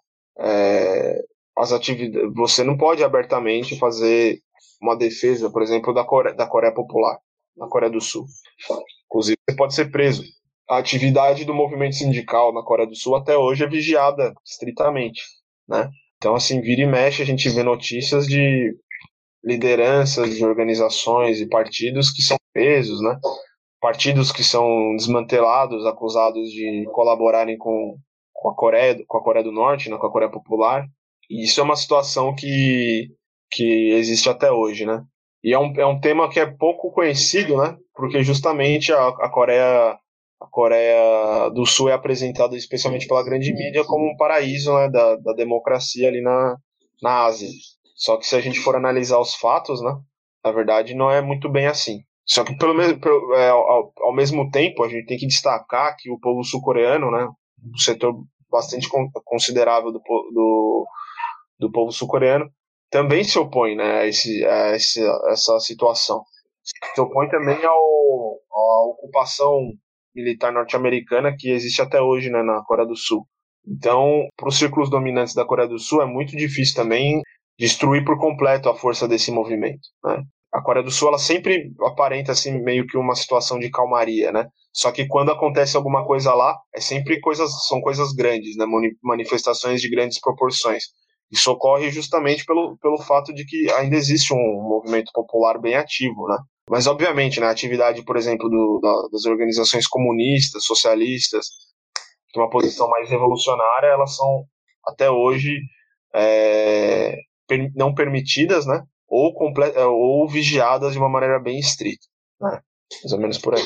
E vale a pena dizer também que a Coreia do Sul, é, camarada falou uma coisa perfeita, né? Aparenta uma calmaria, mas na verdade não, não tem nenhuma calmaria ali. É, a polícia sul-coreana é uma das mais bem treinadas do mundo, é referência mundial em conter manifestações. As técnicas utilizadas pela polícia sul-coreana são estudadas por polícias do mundo inteiro como conter manifestações populares. Se você for ver cenas de manifestações na Coreia do Sul, você observa uma brutalidade policial gigantesca, algo, algo assim realmente uh, violento, né, descomunal. Além disso, qualquer menção que você faz nas suas redes sociais, inclusive, uh, com que tenha talvez um pequeno ponto de não seja nem elogio, mas algo minimamente favorável ao norte, né, a Coreia do Norte, você já é enquadrado na Lei de Segurança Nacional. A, a liberdade de imprensa, né, de é, expressão, como só que esses, essas grandes mantras do mundo ocidental não existem na Coreia do Sul né? assim como também não existem aqui. Aqui lá a situação é ainda mais grave. Tem um documentário muito bom, está no canal do Centro de Estudos da Política São no Brasil, que se chama Os Cidadãos Leais a Pyongyang em Seul. E aí tem um relato lá de um norte-coreano que hoje vive na Coreia do Sul, e ele disse que foi chamado para ir numa igreja é, cristã, porque ele tinha chegado há pouco tempo no país, então numa dessas medidas de tentar ambientar a pessoa né, numa nova realidade, que é a Coreia do Sul, ele foi chamado para uma igreja. Lá tinha um grupo de estudos da Bíblia, algo assim. E aí, como forma de introduzir, perguntaram para ele qual era a pessoa que ele mais admirava. E aí, todos estavam esperando que ele falasse Jesus Cristo, ou algo assim. Aí ele falou: a pessoa que eu mais admiro é o general Kim Il-sung. Ele libertou o país e né, venceu os Estados Unidos. E ele disse que, e esse é nas palavras dele, né? As pessoas ficaram assim, olhando para ele. E Pouco depois dele ter dito isso, a polícia bateu na porta da casa dele. Por que, que você acha que o Kim Il-sung é uma pessoa admirável? E ele foi preso. Por isso, ele foi enquadrado na Lei de Segurança Nacional. Então você perceba como é, coisas muito simples da Coreia do Sul você não tem qualquer liberdade para falar. né, o Estado, como o camarada disse, os sindicatos, qualquer movimento estudantil, partido, isso é estritamente proibido e perseguido. É na Coreia do Sul que você tem uma das economias mais corruptas do mundo, por exemplo, baseadas em uma única família. A família que controla a Samsung, a Hyundai, se morreu, né? Inclusive o CEO lá. Você lia notícias aí aqui no Brasil dizendo que com a morte de um presidente de uma empresa pode abalar toda a economia sul-coreana, completamente concentrada na mão de pouquíssimas famílias e que tem relações muito é, é nada limpas com o governo, né? Por conta justamente desse tipo de coisa que a antiga presidente, que era filha do pior ditador da história da Coreia do Sul, né, e conseguiu ser presidente. Ela foi impeachmentada lá, né, por causa de processos é, envolvendo corrupção, justamente com essas famílias da Samsung, da Hyundai, uh, desses grandes conglomerados sul-coreanos. Você tem linhas de fábrica na Coreia do Sul, por exemplo, que o empregado tem que usar fraldas para não ter que tirar tempo de lanche de ir no banheiro, de beber água, né, para que a produção seja uh, mais uh, rápida possível. Isso não sou eu que estou dizendo, não é o Ministério de Relações Exteriores da Coreia do Norte que está fazendo propaganda anti-Coreia do Sul. Você encontra esse tipo de notícia no UOL, sabe? Você encontra esse tipo de notícia no G1, das péssimas condições de trabalho dos trabalhadores sul-coreanos e a total é, falta de permissão para que qualquer reivindicação seja feita. Só para citar mais alguns pequenos dados lastimáveis da sociedade sul-coreana, você tem um número de idosos é, que estão abaixo da linha da pobreza gigantesco, idosos que cometem crimes para irem para serem presos e terem algum lugar onde morar e onde comer, né? Idosos que se rendem à prostituição nas ruas das grandes cidades da Coreia do Sul. Coreia do Sul é um dos líderes mundiais de suicídio. As pessoas se matam na Coreia do Sul por falta de perspectiva econômica, por falta de perspectiva social, uma sociedade apoiada completamente na busca por dinheiro, na busca pela, pelo ideal de perfeição, que é um ideal estadunidense, é um dos países onde mais se realiza cirurgia plástica, principalmente entre jovens, para que se removam dos olhos a característica é, já bem conhecida né, dos povos orientais, o chamado olhinho puxado, digamos assim, é, onde se remove isso para se parecer mais bonita naquele ideal doentio de perfeição. É um país onde os estudantes vai pesquisar é, os estudantes simplesmente fogem da Coreia do Sul, estão todos na Austrália, trabalhando na Austrália, porque as perspectivas de conseguir estudo na Coreia do Sul são muito poucas. O acesso à universidade é ultra elitizado e ao mercado de trabalho ainda pior. Então você tem uma situação terrível dentro da Coreia do Sul, tanto economicamente falando, quanto socialmente, né, criminalidade, suicídio, a, o abandono de populações vulneráveis, né, como a idosos, né, uma falta de infraestrutura nacional para atender as pessoas mais pobres. A Coreia do Sul é um país de favelas, é um país onde você tem grande desigualdade social. Os índices econômicos da Coreia do Sul, no geral, são ótimos, são ótimos, mas ótimos para quem? Quem está se beneficiando dessa riqueza produzida por lá? Né? Os Estados Unidos mantêm grandes corporações na Coreia do Sul é um país, é uma literalmente uma colônia com forte repressão ao movimento operário, ao movimento estudantil e ao movimento de contestação. Só para finalizar, já estou dizendo, falando demais. Tem um vídeo muito conhecido, Gabriel com certeza vai se lembrar, de uns anos atrás, creio que 2012, 2011, 2012, em que um religioso ativista sul-coreano foi visitar o norte para tentar de alguma maneira, né, viabilizar as conversações sobre reunificação do país, né, a melhora no diálogo. E, bom, assim que ele voltou, é proibido, né, para todo cidadão sul-coreano é proibido visitar o norte, isso não é uma imposição do governo da Coreia Popular, mas sim uma imposição do governo sul-coreano. Quando ele voltou, ele resolveu voltar pela. Isso tem vídeo, né? Ele resolveu voltar pela linha de demarcação militar que fica ali nas proximidades da cidade de Kaesong, na Coreia Popular, aquela famosa. Todo mundo acredito que já tenha visto ou ouvido falar da DMZ, né, que é a linha de demarcação militar, que você tem umas casinhas azuis ali, uma fronteira de concreto entre o norte e o sul. Quando ele atravessou para o sul, ele foi brutalmente é, agredido por policiais de uns dois metros de altura, contra um senhor de idade, é, por policiais sul-coreanos. Ele foi preso, é, enquadrado na Lei de Segurança Nacional, como um grande agente do inimigo né, da Coreia do Sul. Eu poderia ficar horas aqui falando, né? Vou, vamos avançar Se você for analisar, por exemplo, o exército sul-coreano, você encontra uma série de barbaridades de a gente fala, ah, nossa, a Coreia do Norte está lá violando os direitos humanos. O que acontece de violação dos direitos humanos no exército sul-coreano, envolvendo agressões físicas, agressões verbais e todo tipo de tratamento terrível dado aos soldados do exército sul-coreano, não está no mapa. São coisas imensas. Vale a pena dar, você que está ouvindo isso, depois uma pesquisada na situação do exército sul-coreano, principalmente dos jovens. Né? Muitas pessoas gostam da cultura sul-coreana, por exemplo, o K-pop, né, ou daquelas novelas lá, e muitos artistas simplesmente encerram suas bandas ou encerram suas carreiras porque precisam entrar para o serviço militar obrigatório e nunca mais são vistos, porque quando saem de lá não são mais as mesmas pessoas, não estão é, é, não têm a mesma vivacidade de um artista, né, de um, canta de um cantor ou algo assim. É uma situação terrível. E a Coreia do Sul sempre manobra para se esquivar ou fugir das conversações de reunificação. Sempre, claro, comandadas pelos Estados Unidos. Né? Essas ações de, de, de sair sempre dessas mesas de conversação com o Norte são sempre ações que já foram dadas lá em Washington. Né? Existe um esforço muito grande dos Estados Unidos de manter a Coreia do Sul o mais longe possível do Norte, da Coreia do Norte. É, sempre volta, você tem períodos de paz muito bons, 2018 é um exemplo disso, 2018 2019 foi um período muito bom, né? nós tivemos um biênio de conversações muito boas, mas que não avançam no fim das contas por falta de vontade política da Coreia do Sul, por disputas internas no parlamento da Coreia do Sul, tem meios reacionários lá que consideram que deveria se pedir ajuda dos Estados Unidos para invadir hoje a Coreia do Norte, sabe? Existe esse tipo de pensamento radical ultra reacionário no parlamento sul-coreano.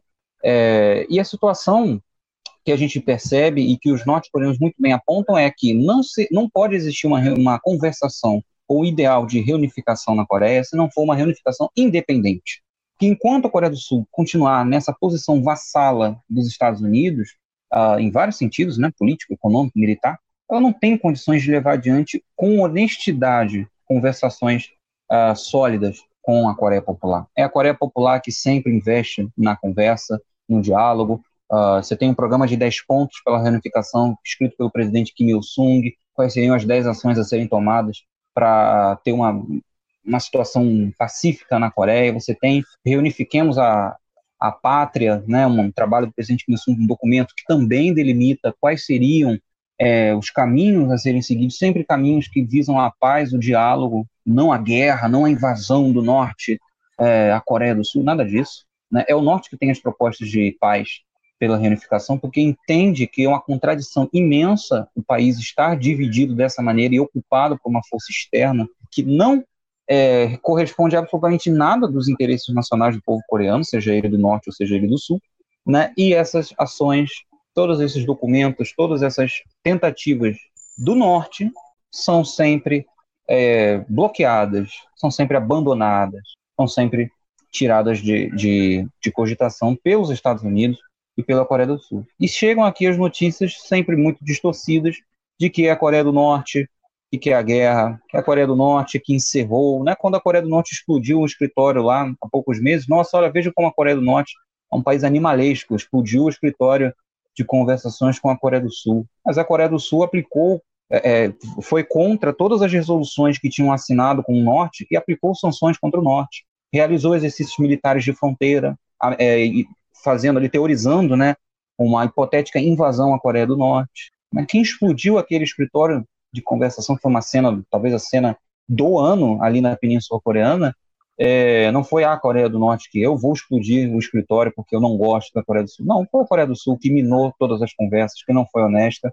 e que, mais uma vez, é, se dobrou, inclusive com discursos muito contraditórios do presidente Moon Jae-in aos interesses dos Estados Unidos, que é manter a nação coreana dividida, né? A balcanização, que é um processo que a gente chama para divisão de países que são unos, como a Iugoslávia era una e foi dividida em seis, sete países diferentes, esse tipo de coisa que os Estados Unidos aplicam com grande sucesso em vários lugares, essa balcanização, que também é, é uma tentativa ali na Coreia de manter um país como se o norte e o sul fossem países diferentes, povos diferentes, coisas que são irreconciliáveis, é uma narrativa, é uma tentativa, é um discurso dos Estados Unidos. Né? E nós, como defensores da independência, defensores da liberdade dos povos, devemos compreender e defender a saída das tropas dos Estados Unidos da Coreia e uma conversação é, independente entre o norte e o sul. A reunificação é o desejo máximo do povo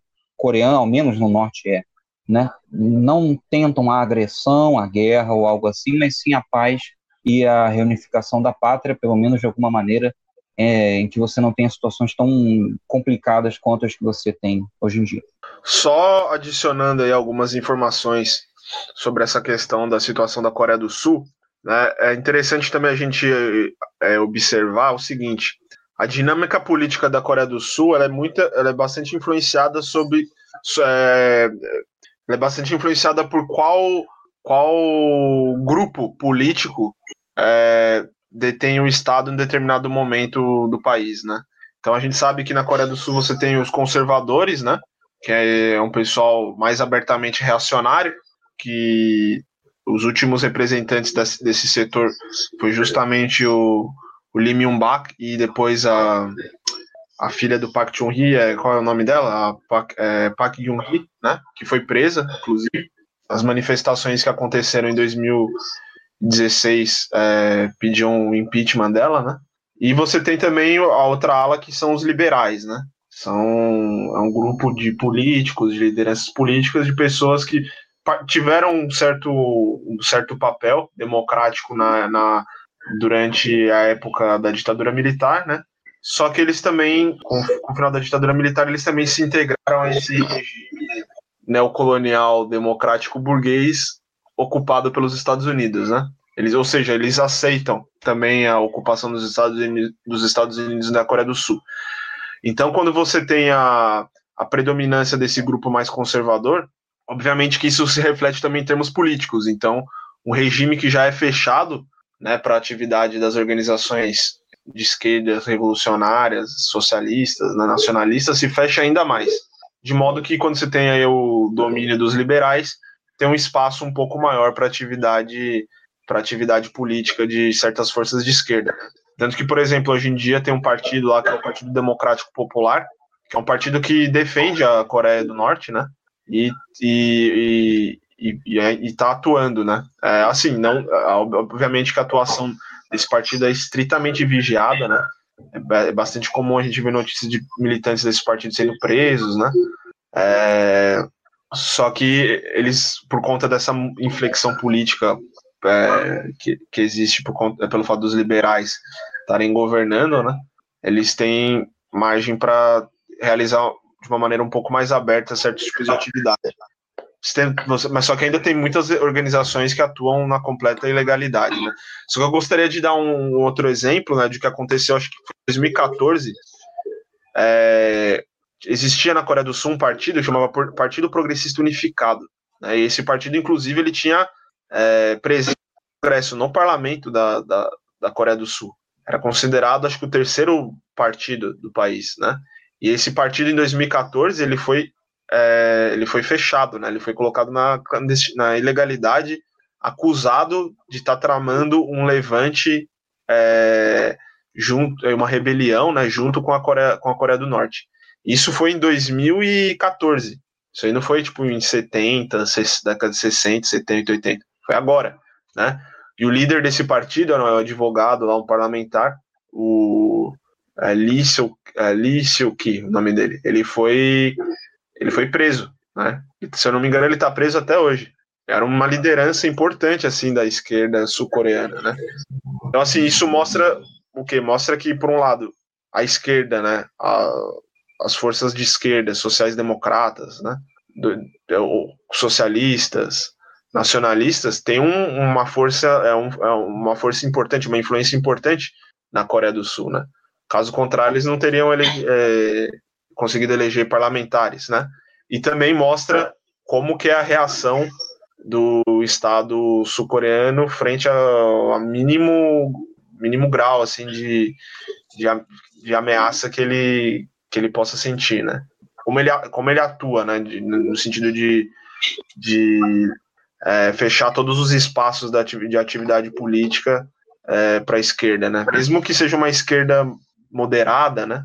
Só o fato de ser contra o, o a ocupação norte-americana, contra contra o entreguismo das, das, das classes reacionárias sul-coreanas, isso já é motivo suficiente para que eles sejam alvo de repressão também. Excelente, os camaradas comentaram muito bem sobre todos esses aspectos reacionários em todas as é, to, em todas as esferas né, da sociedade na Coreia do Sul. É, tanto a questão policialesca e reacionária do, do Estado, a, o emprego da, da Lei de Segurança Nacional ainda dos tempos da ditadura, a forma com que é, até as expressões minimamente democráticas são reprimidas por esse Estado, com aval da mídia. É, também a forma desse, dessa base econômica né, é, monopolista dessas grandes empresas é, que, que integram né, esse ciclo do, do imperialismo mundial é, e a forma com que dominam é, de fato o Estado e suprimindo os interesses do, do, do próprio povo.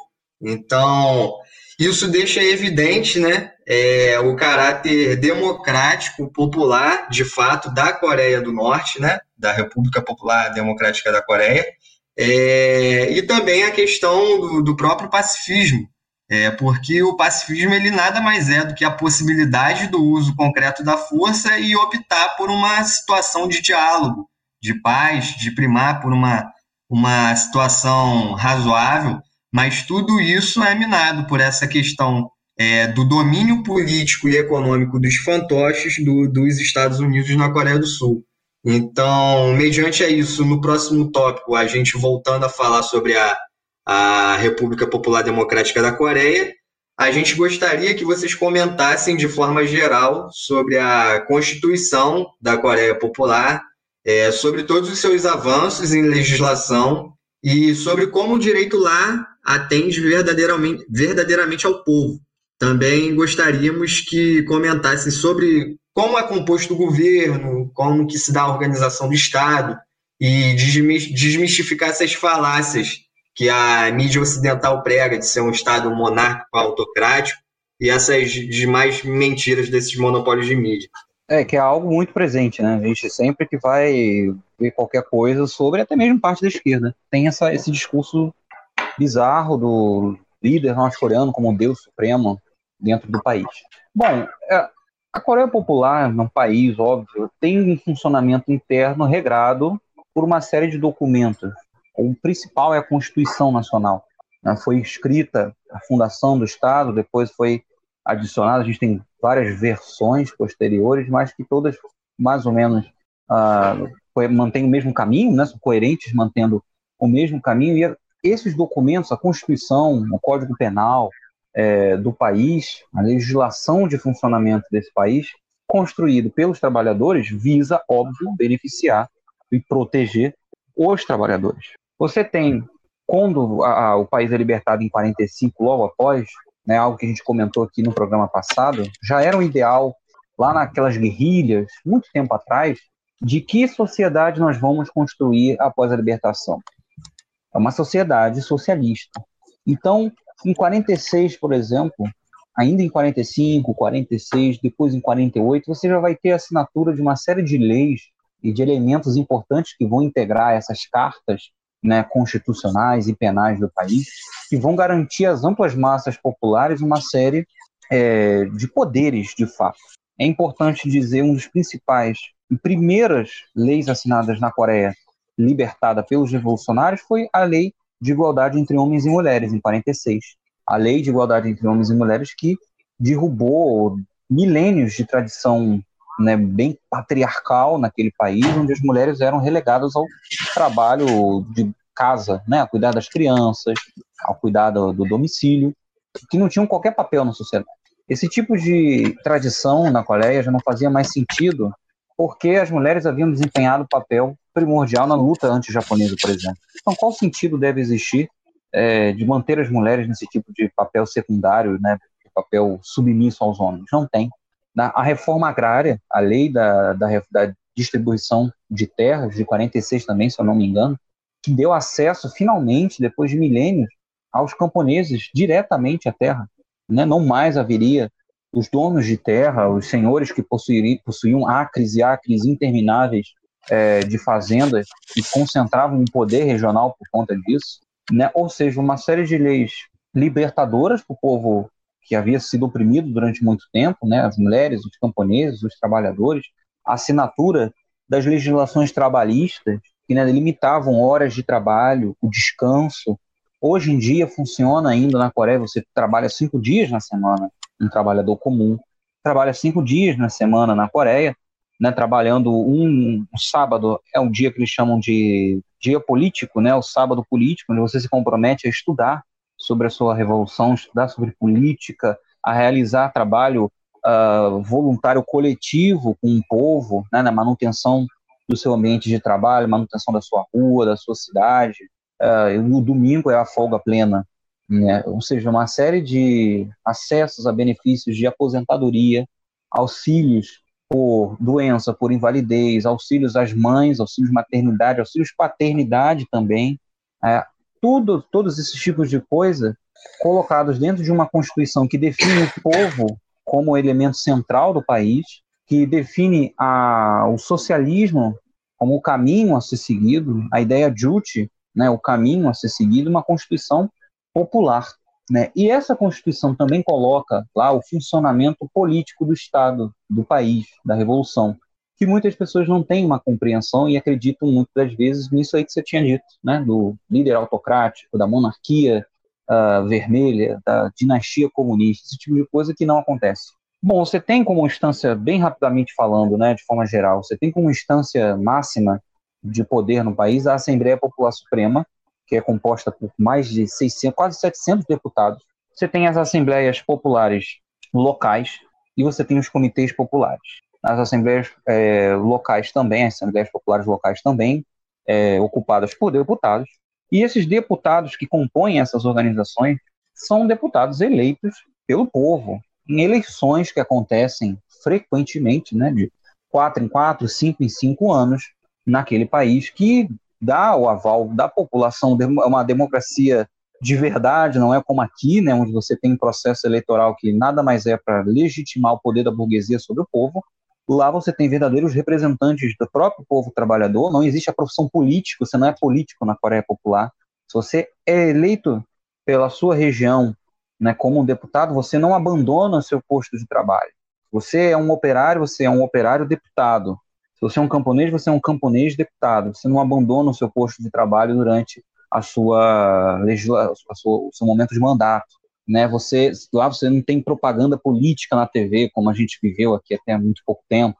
Ainda está vivendo, né? Tem o segundo turno aí para pessoas de outros estados. Você não tem panfleto, santinho, tipo de coisa. Não, são os votos são dados pela fábrica. A fábrica elegeu um dos seus operários como um deputado daquela região são pessoas, são povo trabalhador mesmo, vem do seio do povo trabalhador e compõem a Assembleia Popular Suprema. Essa Assembleia Popular Suprema, né, que é a nacional, ou seja, seriam deputados federais, podemos dizer assim, é que vai eleger as outras instâncias internas que também governam o país, que são três principais, que é o Comitê de Assuntos Estatais, o Presídium da Assembleia Popular Suprema e o Conselho de Ministros. Os presidentes dessas três organizações são deputados que foram eleitos internamente pela Assembleia Popular Suprema.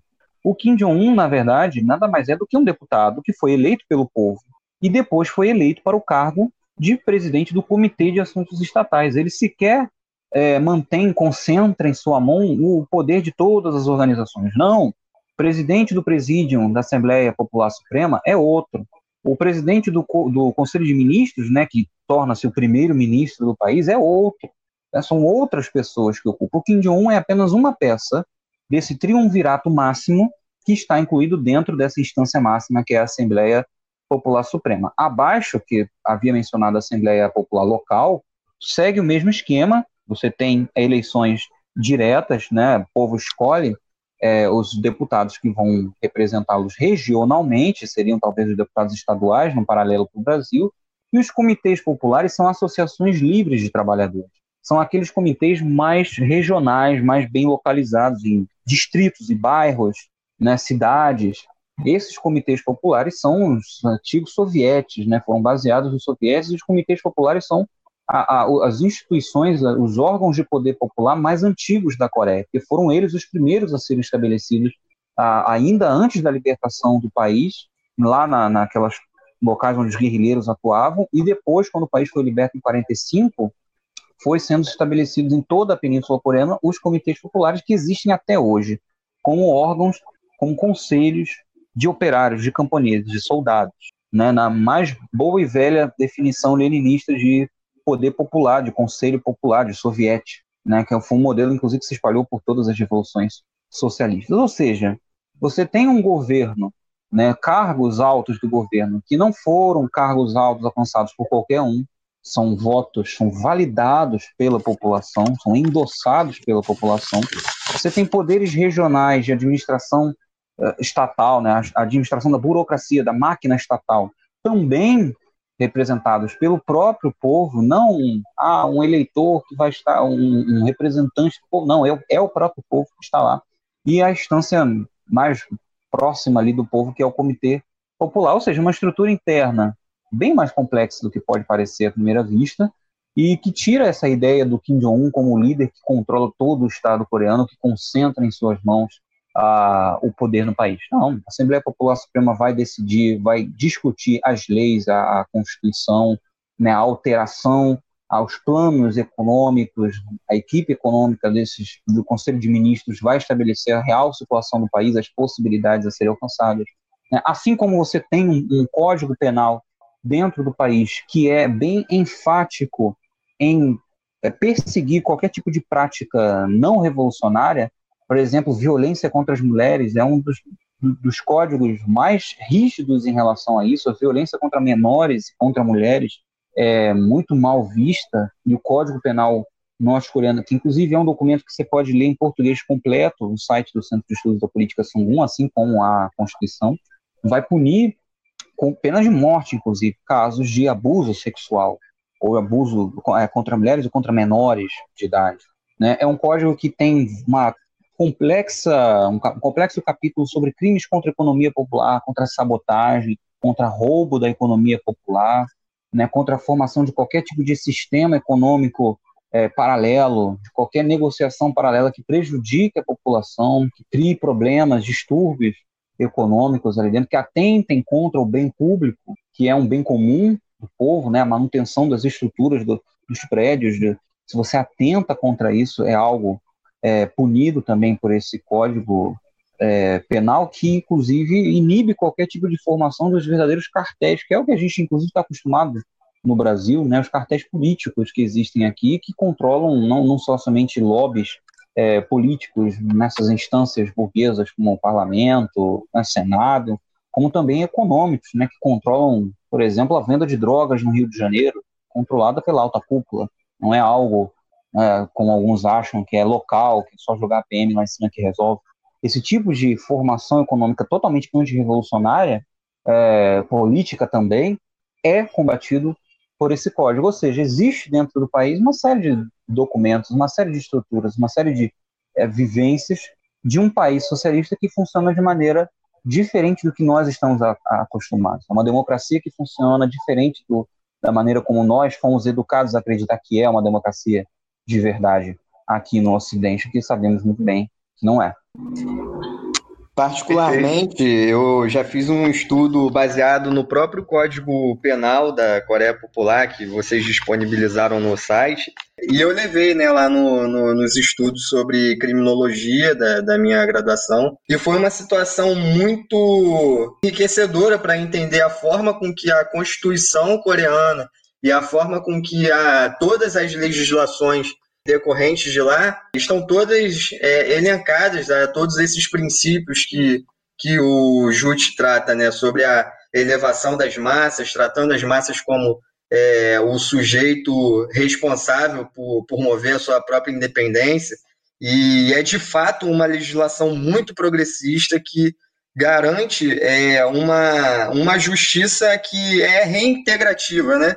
Não uma justiça meramente é, punitiva e excludente, igual é a, a justiça e principalmente os códigos penais é, do Ocidente burguês. Então, é, dá para perceber o quanto que essas questões elas são é, tratadas com extrema seriedade pela, pelas legislações coreanas. É importante ter lembrado essa questão. Realmente, lá, eu tinha citado aqui a pena de morte, a pessoa pode achar que tudo que você faz lá é pena de morte. Não é bem assim, não. Os casos mais graves, de crimes mais graves, é, em pouquíssimas instâncias vai ser levada a pena de morte. Mas a, por lá existe a reeducação por meio do trabalho. Né? Não é uma punição a delitos, algo assim. Existem as colônias de trabalho, que aqui no Ocidente interpretam como campos de concentração nazistas na Coreia do Norte mas não, são campos de trabalho onde existe a reeducação por meio do trabalho, ou seja, a reintegração da pessoa na sociedade por meio do trabalho criativo e de uma maneira devolvendo ao país algo que foi saqueado, que foi roubado, que foi alienado, né, que é o trabalho, que é a forma mais é, justa de criação humana, a forma criativa humana máxima. Né? Exatamente, principalmente nessa questão de regime de cumprimento de pena, né? A gente vai ver que na Coreia eles não estão preocupados em criar sistemas carcerários que vão literalmente enjaular os marginalizados e, e deixar a míngua, que nem é o que acontece aqui no Brasil. Tendo uma das maiores massas carcerárias do mundo lá, eles vão desenvolver de fato é, uma justiça reintegrativa, fazendo com que o apenado, ele, através do, do trabalho produtivo e edificante, também o trabalho cultural e ideológico ele seja de fato reintegrado na sociedade, né? E essa é uma forma muito efetiva com que é, o Partido do Trabalho da Coreia ele, ele trata essas questões.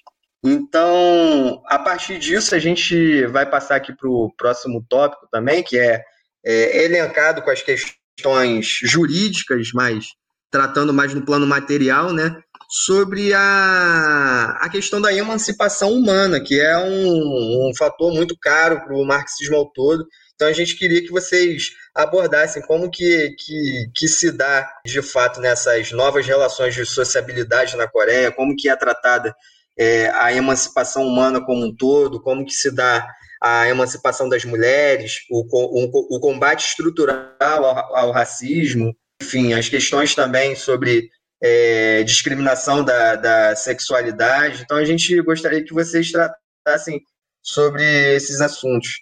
Bom, sobre essa questão, né, como a gente já deixou mais ou menos claro nas intervenções anteriores, né, a Coreia é um país socialista, né, que coloca o homem no centro de todo o seu, no centro de, de tudo, né. O que, que isso quer dizer? Isso quer dizer que, por exemplo, quando a gente vai analisar a questão da, dos direitos sociais, da saúde pública, né? as questões da, da moradia, todas as políticas que o Estado norte-coreano desenvolve no sentido de garantir esses direitos à população partem desse princípio de que o homem é o, é dono da sociedade, é, o homem é dono de tudo. Né? As massas populares são, são donas da sociedade. Então, uma das primeiras, uh, uma das primeiras coisas que o governo norte-coreano fez, né, quando, quando foi fundada a República Popular Democrática, até antes, né, quando, quando já se estabeleceu o governo popular na parte norte, foi dar início à, à realização e implementação das reformas democráticas, né? Você teve a reforma agrária, você teve a reforma, você, como o Rubio já falou, né, a, a lei da igualdade entre os sexos, né? Enfim, várias medidas de caráter progressistas que representam um passo, um passo, né, em relação à emancipação humana. Né? Só que a gente tem que entender que a questão da emancipação humana é um processo longo, né? Não é porque o país ele, ele se converteu em país socialista que automaticamente a emancipação humana foi alcançada, não? ou que a, a independência humana, né, como os coreanos falam, é, foi conquistada. É, no que diz respeito à questão dos direitos sociais, né, falando isso, que é o, o primeiro tópico que, que aparece na pergunta, é, a gente tem que lembrar que isso é uma coisa decorrente da posição que o, que o homem, né, ou as massas populares ocupam na sociedade socialista da Coreia, né? É, direitos sociais é uma coisa que todos os países falam que aplicam, né? Se você pega a Constituição do país capitalista, você vai ver lá, não, garantir os direitos sociais da população. Todo mundo tem direito ao trabalho, todo mundo tem direito à educação, à moradia. Só que em, um, em países capitalistas a gente sabe que isso não, não corresponde à realidade dos fatos. Por que, que é diferente na Coreia? Justamente pelo fato de ser um país em que as massas populares são donas do meio de produção. Né? são donas do Estado. Então, a posição que, que as massas populares ocupam na sociedade são, é uma posição completamente diferente da posição que as massas populares de um país capitalista ocupam. Né? Então, obviamente que no que diz respeito à garantia dos direitos sociais das massas nesse contexto, é, você tem uma situação onde, de fato, é possível dar essas, essas coisas à população. A saúde pública na Coreia, sabe, é, é uma saúde pública universal, né, estatal e gratuita. Todos os habitantes da Coreia têm acesso gratuito ao hospital, né, tratamento médico, remédio, né. A questão da moradia também segue esse mesmo princípio, né. Coreia, o governo, o governo, o governo norte-coreano fornece, né, ao povo as, as casas, né, é, a moradia. A gente teve aí recentemente um, um grande desastre natural, né, enchentes na região, esqueci o nome da região, talvez o Rubio lembre, eu tenho problemas com o nome. Mas tem várias regiões, na verdade. Regiões, né? E o governo é, norte-coreano imediatamente tomou a medida de deslocar para essas regiões o exército, né? não só o exército, mas também destacamentos do, de militantes do partido do Partido do Trabalho da Coreia, né? para assessorar e dar todo o apoio necessário à população que tinha perdido as casas, né? as, as vilas completamente destruídas. E o Comitê Central do Partido definiu que, como prioridade máxima do país, a reconstrução de todos esses locais que foram atingidos, né? Que, que sofreram com essas enchentes, com essas inundações. Então, a gente teve aí num, curto espaço de tempo a construção de, de, centenas, de milhares de novas casas de moradias populares que foram entregues de maneira completamente gratuita para a população, né? Inclusive, o governo aproveitou dessa situação de tragédia, de crise, para reconstruir e remodelar a aparência também né, dessa, dessas regiões, modernizar essa, essas vilas, né? Isso é um exemplo assim bem pode parecer banal, né?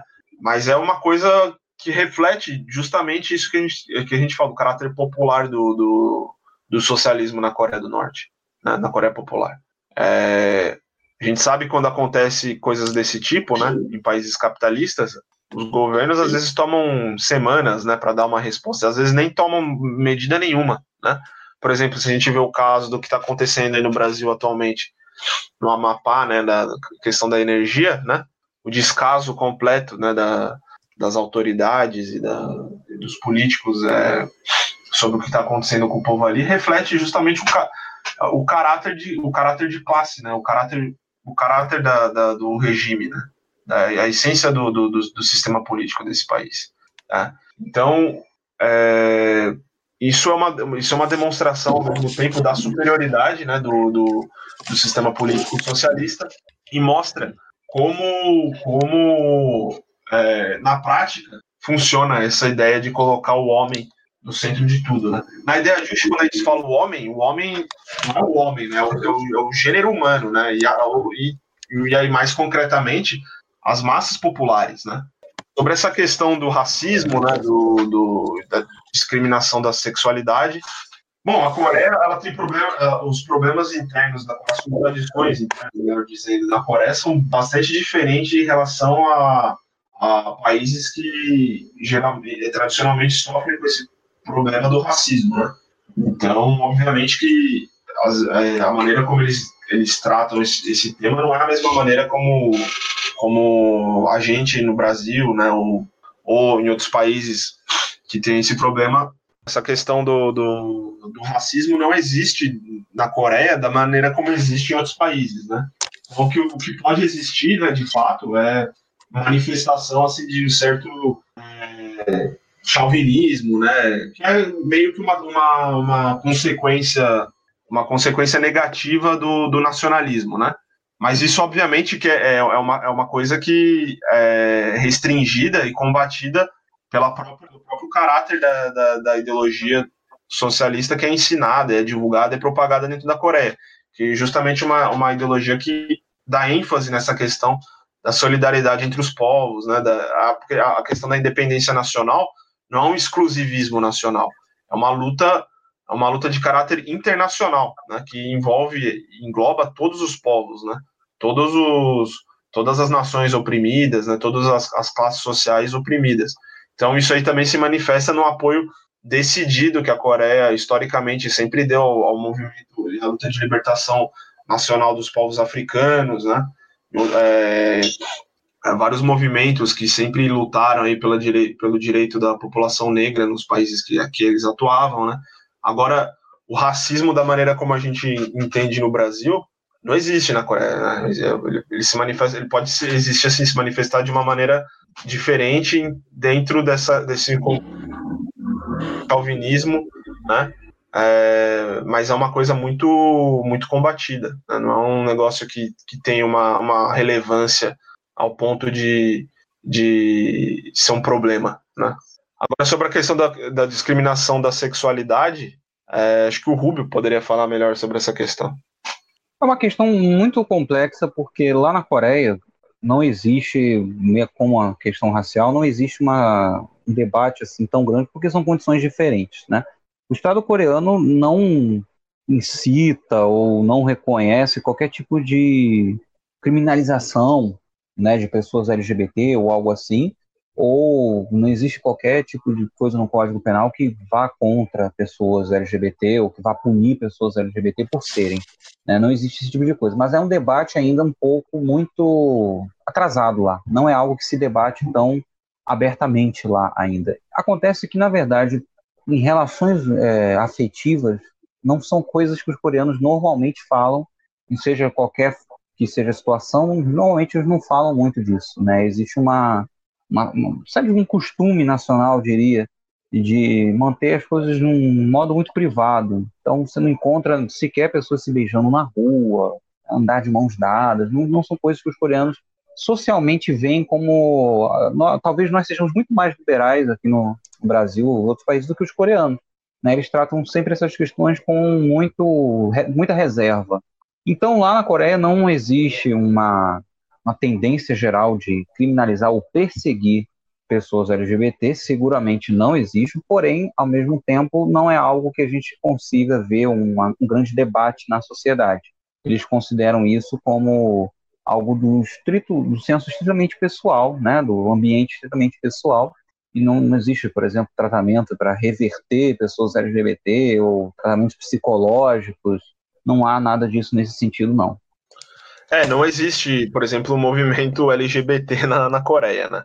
É, na Coreia, a sociedade coreana, de maneira geral, é uma sociedade que, que se baseia em relações tradicionais, né? Isso é um fato. Não é um negócio assim, tipo, eles não, eles não, a concepção deles nesse sentido é bastante diferente de muitas organizações da, da esquerda no Ocidente, né? Agora, é como o Rubio falou, não existe uma lei específica criminalizando, né, ou discriminando alguém por, por questão de orientação sexual, né? Só que também não é um.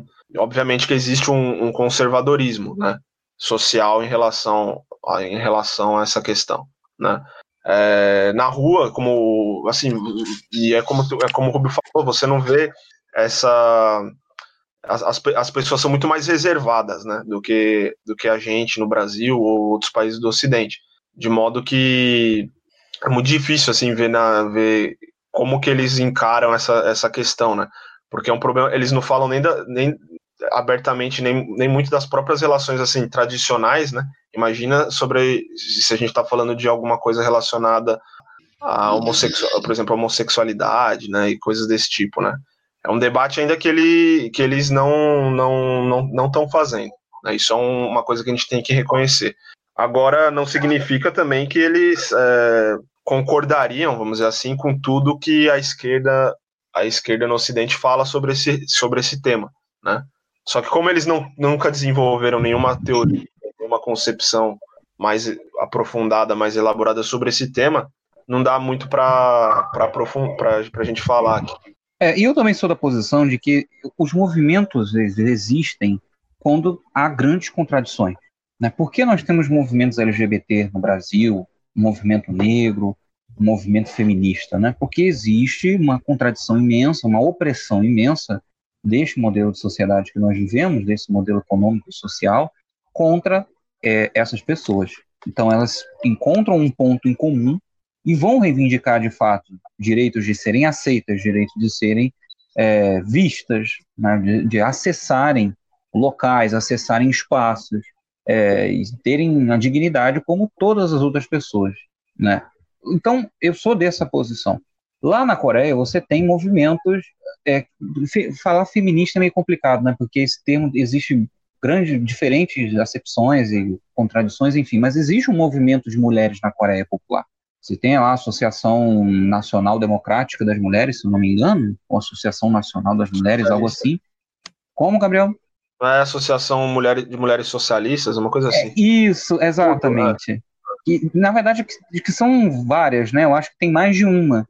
É, por quê? Porque existe realmente na, lá na sociedade coreana, desde 46 que eu disse, né, essa questão da busca da emancipação total da mulher. Então, esse tipo de instituição existe lá na Coreia, porque é uma, não é uma coisa, não é porque foi assinada a lei em 46 que né, no dia seguinte da assinatura da lei acabou o machismo na, na, na, Coreia Popular. Não funciona assim, são processos históricos longos, né, difíceis.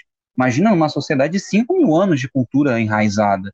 Né? Então, existe lá uma associação de mulheres. Então, acredito que se esta situação fosse grave ou se agravar nos próximos tempos, nós vamos assistir aí, então, no, no futuro, uma junção, né, um debate, uma junção de um grupo LGBT na Coreia Socialista que se identifique como tal, que se sinta oprimido, que sinta que vive uma situação de prejuízo de alguma maneira, e aí sim vá é, promover um debate nesse sentido.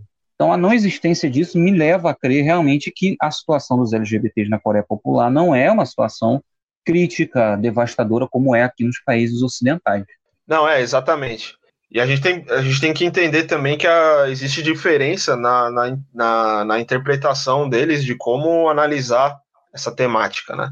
Na própria questão das mulheres, né, do, do movimento de mulheres, é, eles têm uma posição muito mais, é, volto a falar, né, tra, tradicionalista, né, entre aspas, do que o movimento esse movimento tem nos países ocidentais, né? Tanto que eles falam, eles falam, por exemplo, do papel da família, né, como célula da sociedade socialista, né? Na esquerda ocidental é mais no sentido de meio que destruir a família, né? Não, é uma sociedade heteronormativa, sim, é. isso é fato, é. né? Mas é, é, tem que levar em consideração uma série de coisas, né? É, mas é uma é, sociedade exato, heteronormativa, questão, sim. Sim, exata, exatamente. É, é, é, é, é, uma sociedade tradicional, né? Sim, é, é normativa, né, para usar o termo que, que é utilizado. É uma sociedade tradicional. Então, assim, não vamos achar também que lá eles vão encarar essa questão é, do problema da discriminação da sexualidade do LGBT nos mesmos termos que talvez a gente tenha no Ocidente, né? Isso seria até tolo, porque nós não somos nós que delimitamos o que os coreanos devem ou não dialogar, ou discutir, ou debater. São eles. Isso tem que surgir lá. É, exato, exato. exato. Perfeito, perfeito. Os camaradas, camaradas muito, bem. bem. Eu acho, eu acho que fica, fica essa, essa reflexão, né, para a gente analisar sempre as condições historicamente determinadas de cada situação. E a partir do momento que é, é posto em uma sociedade é, todos esses grandes avanços que foram é, debatidos aqui sobre o socialismo, sobre um, uma sociedade que, que ela visa a emancipação e, e faz é, todo o possível para aplicar essa emancipação. Então, as condições que se lançam nessa sociedade são infinitamente é, diferentes, né, qualitativamente, do que são das sociedades capitalistas. Então estamos encaminhando para o final mais essa reunião do grupo de estudos Pedro Pomar. Agradecemos mais uma vez a participação dos camaradas Lucas Rubio e é, Gabriel Martinez. Puderam elucidar bem sobre todos esses pontos que, que, que trouxemos para o debate. E vai ter uma próxima ocasião para podermos estar debatendo um balanço sobre é, a atual gestão do PTC, sobre a política Songun. Então, é, Fiquem ligados que em breve a gente vai, vai ter mais novos pontos para estarem sendo debatidos. É, e mais uma vez agradecer a vocês dois pela presença. É sempre é uma honra estar recebendo vocês aqui. É, obrigado de verdade, um forte abraço para vocês pessoalmente e para as suas respectivas organizações. Ah, eu que agradeço, foi muito bom a nossa, muito boa a nossa conversa. A gente falou de vários pontos importantes de uma maneira assim detalhada. Isso é bom para discussão, né? Elucidação desses temas às vezes tão tabu. E agradeço em nome do Centro de Estudos da Política Songun pelo convite e espero estar muito em breve aí novamente com vocês comentando um pouco melhor sobre esse assunto. Um abraço a todos vocês e também ao camarada Gabriel Martinez aqui que está dividindo comigo essa empreitada. Não, eu também agradeço aí todos os camaradas pelo convite, participar desse, dessa conversa, né? E aí no próximo a gente continua aí, é, aprofundando um pouco mais sobre esses temas que ficaram faltando, né? E obrigado aí, Rubio. Um abração. É isso então. Puxamos aqui o nosso encerramento. Obrigado pela participação e até mais.